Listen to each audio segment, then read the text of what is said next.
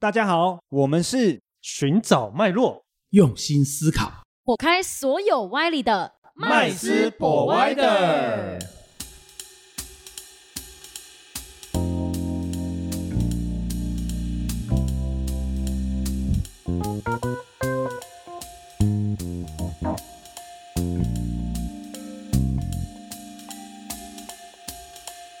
Hello，大家好，欢迎回到麦斯 Provider，我是麦斯。我是 Josh，我是 Rich，我是 Vanessa，哦，今天呢，我们要来谈这个呃台湾的这个最大主力。希望助力我也成为对对对，我能成们现在为他的一员。对对对，今天我们是谈股市的哈。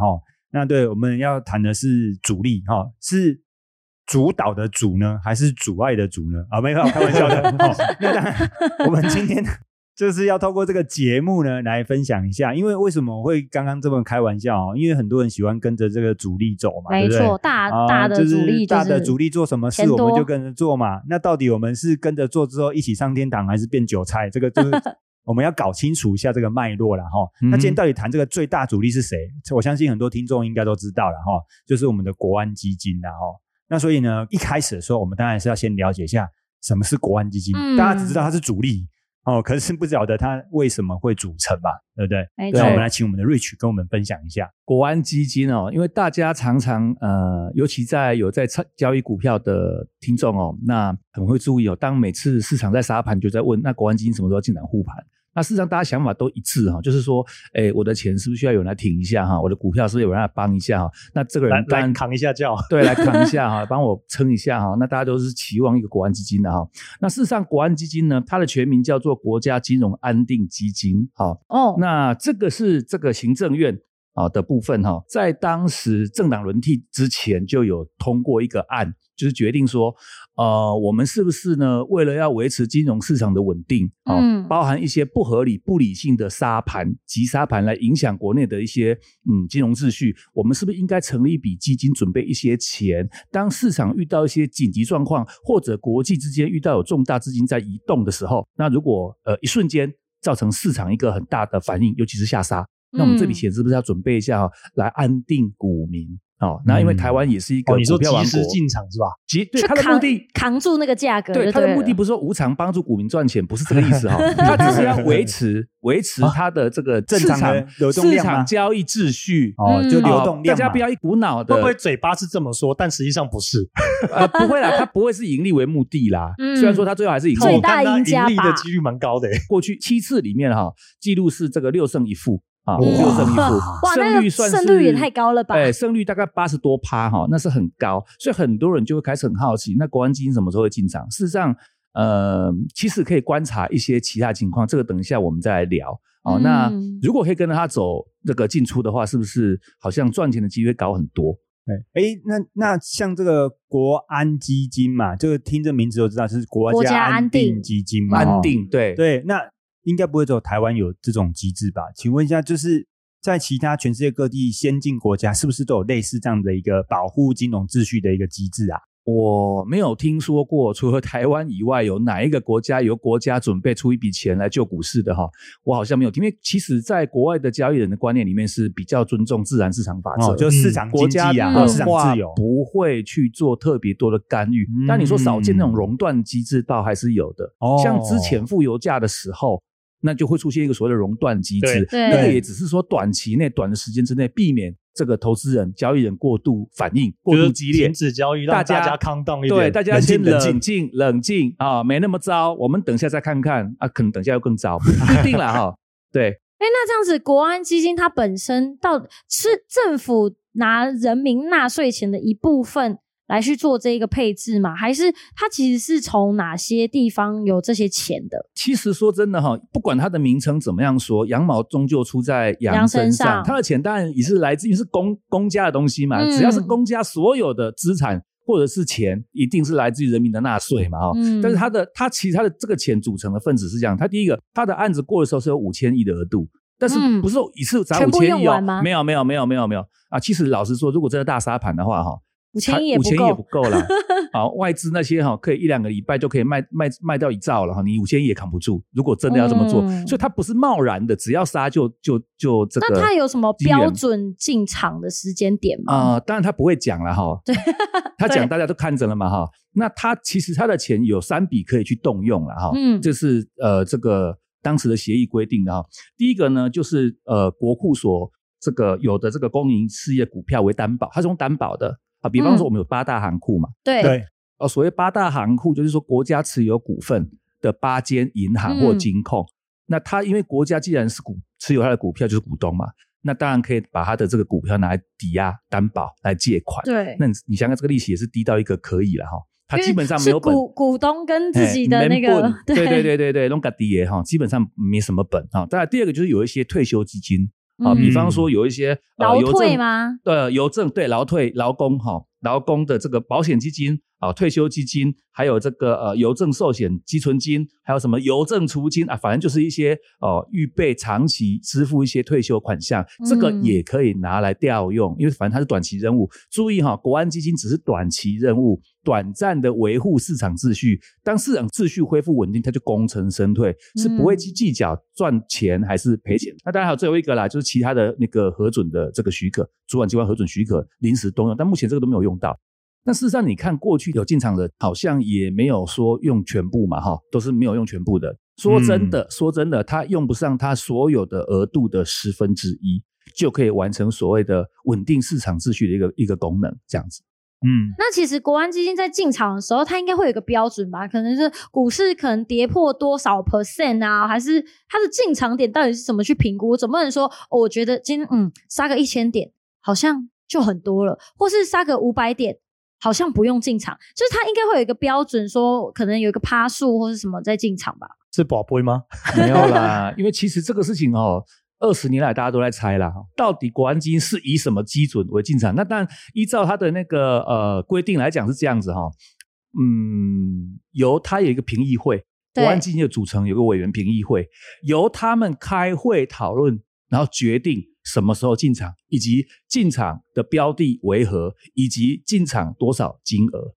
哦，就是他每次进场的标准跟标的都是有人去审议的，哦对，对他们有是委员会讨论出来的。哎，那我很好奇啊，这么神秘的这个评委会啊，到底是什么样的人才可以参与这个评分或评委这样子啊？其实基本上就是各部长啦，就是可能会有行政院副院长，然后央行的总裁，嗯然后财政部部长这一些大比较大的部长，然后还有一些是那个立法院各党的推举的一些学者，专家吗？哦，专家学者啦，嗯所以有民间的，也有这个所谓的政府单位的，是是是是哦。可是这些人会有实务经验吗？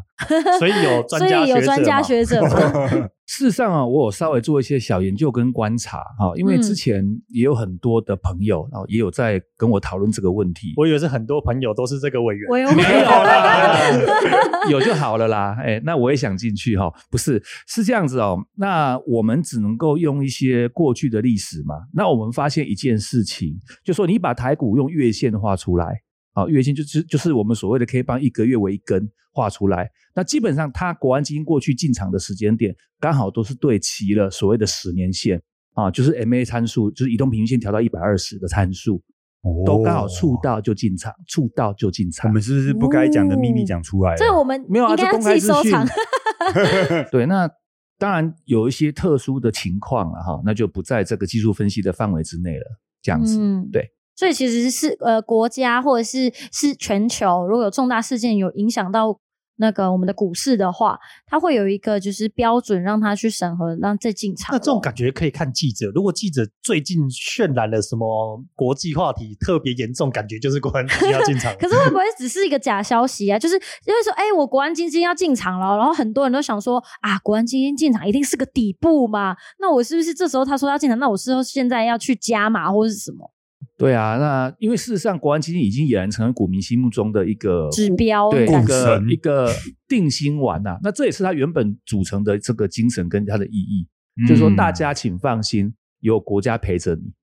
这样子。就是你不会是最最惨的那个，就对哇，这两句话好定心哦。对啊，哦，反正国安也在，不过他只是完成当时维持秩序，不是陪你到天荒地老哦。嗯对，所以所以呢，我其实觉得啊，就是是不是国安基金虽然它的规模可能可以到五千亿的额度啦，嗯但实际上它其实从来都没用过这么多嘛。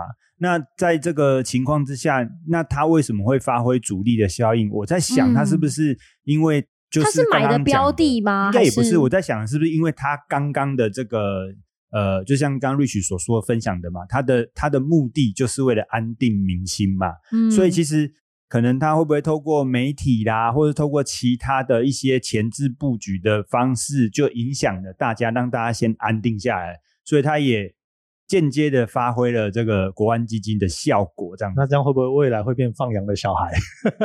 我我自己是这样的哈，因为中间我也基本上是全部除了第一次以外，我全部都经历过。嗯哦，那呃，那你有跟着他进场吗没有，没有，没有，没有，没有，因为我对股票的部分，我比较个人的部分比较没有去投资这样子。嗯那只是说我这样看的结果是，事实上它的宣传效应哦，就像刚麦斯说的哦，它的宣传效应事实上实质大过于它的资金入场护盘的动作。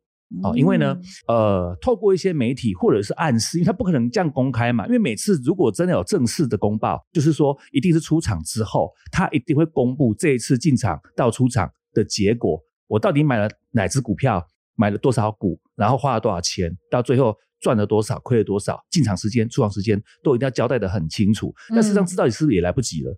因为他对啊都已已经结束了出完场才才公布的嘛。嗯但是问题是，这不是他要的，他主要可能可以透过一些财经记者、市场的氛围去渲染，大家准备哦，国安基金可能要进场了哦。那事实上，如果大家都先去做买入的动作，那事实上他就不用有时候他就不用进场啦先进场，对啊因为以他的钱，他可都名义上是五千多亿啦，但嗯事实上哈、如果真的要沙盘的话哦。我跟你讲，多个零都不够啦！啊，你五兆来救，恐恐怕也不够救。对啊因为外资可能一两个礼拜就给你卖掉一兆两兆了，这样子。嗯所以他的精神上的意义，啊，就是所谓的宣传上的意义，好、让大家可以比较安心，在这个精神上、心理上，呃，远大于他真的把钱投入这样子。哦，就是避免市场是恐慌性的抛售。对，嗯放心，我在，请理智。嗯，对，所以这样感觉就很像是就是把所有的散户凝结成一团，一股力量。对对对，嗯然后变成主力。嗯 可是这样子，散户进去不就会变韭菜吗？